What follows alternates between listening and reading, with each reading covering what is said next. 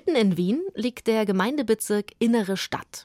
Da stehen so Prachtgebäude wie der Stephansdom, die Wiener Staatsoper und das Palais Lobkowitz.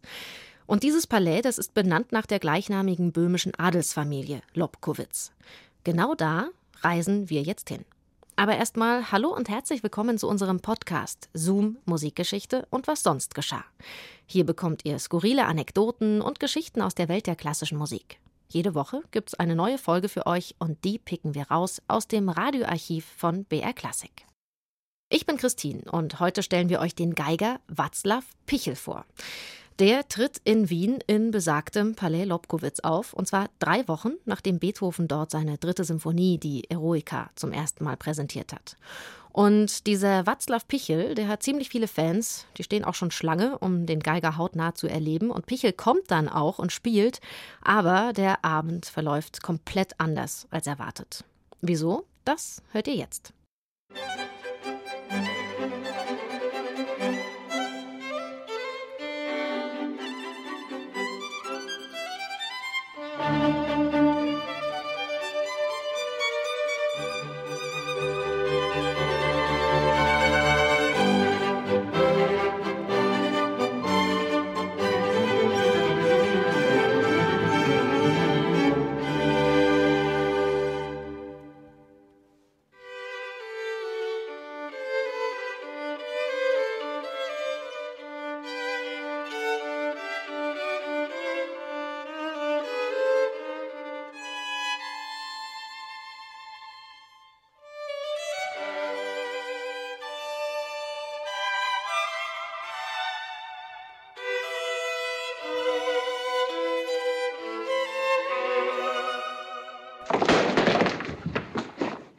Der Künstler, der sich am 23. Jänner 1805 mit seinem Geigenkasten ins Stadtzentrum Wiens aufmacht, ist für die Musikkenner und Liebhaber der Kaiserstadt kein Unbekannter. Der Böhme Watzlaw Pichel kann sich schmeicheln, bei Maria Theresia einen Stein im Brett gehabt zu haben. Ihn und sein Övre schätzte die Monarchin mehr als seinen Zeitgenossen Wolfgang Amadeus Mozart.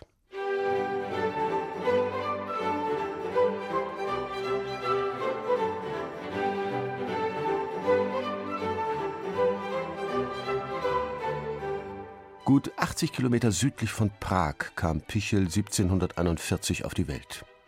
Nach seiner Schulausbildung und einem Universitätsbesuch finden wir Václav Pichel mit 21 Jahren als Geiger in der Marienkirche am Altstädter Ring. Und dann folgte, wie bei vielen seiner Zeitgenossen, ein Wanderleben, das ihn als Geiger im Orchester des Bischofs von Großwardein zunächst in das heutige Rumänien führte. Dann folgte eine Anstellung in der Hauskapelle des Grafen Hartig in Prag. 1769 kam Pichel nach Wien und fand eine Anstellung als erster Geiger im dortigen Hoftheater. Machte Mozart später in Wien auf dem Forte Piano Fore, war Pichels Instrument nach wie vor die Violine, die er mit Stil und Leidenschaft spielte.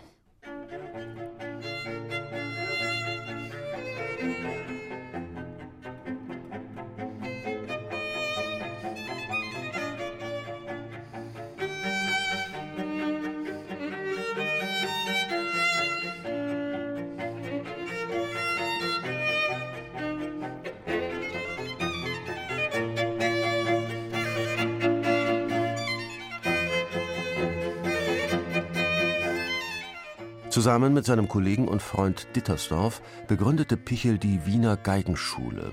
Und sein Ton scheint Maria Theresia entzückt zu haben, denn Pichel war es, den sie Erzherzog Ferdinand, dem Statthalter der Lombardei, als Musikdirektor und Kammerdiener empfahl. Mozart, der sich auch einmal um eine solche Stelle bemüht hatte, zählte sie in einem wenig schmeichelhaften Brief zu den unnützen Leuten und Bettlern und der junge Salzburger hatte das Nachsehen.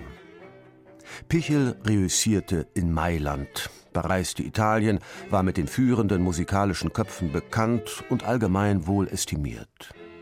Als die Franzosen die Lombardei besetzten, kehrte Pichel zusammen mit seinem Dienstherrn Erzherzog Ferdinand nach Wien zurück und blieb als Kapellmeister in dessen Diensten. Neben dem Geigenspiel war Pichel auch kompositorisch tätig. Wie Mozart stellte er um die Freunde der Tonkunst mit seinen Werken bekannt zu machen, sein eigenes Werkverzeichnis zusammen. Und auch als Musikschriftsteller war der Böhme aktiv. Er war am Allgemeinen Historischen Künstlerlexikon für Böhmen beteiligt und er übersetzte Mozarts Zauberflöte in seine Heimatsprache. Es ist der 23. Januar 1805. Im Palais Lobkowitz sind die Musikfreunde versammelt, um wieder einmal den Geiger Václav Pichel zu bewundern. Der Hausherr, Josef von Lobkowitz, selbst ein virtuoser Sänger, und seine Gäste sind verzückt vom Geigenton Václav Pichels, der so süß und bezaubernd ist, dass später das Gerücht entstehen wird, er sei der Lehrer Paganinis gewesen. Die Zuhörer lauschen, geben sich den Klängen hin, bewundern die Kunstfertigkeit des Virtuosen. Da plötzlich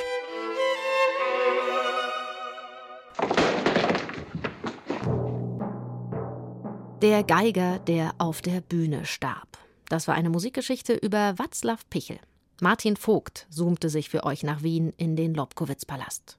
Zoom, Musikgeschichte und was sonst geschah, gibt's immer samstags neu in der ARD-Audiothek und überall, wo es Podcasts gibt.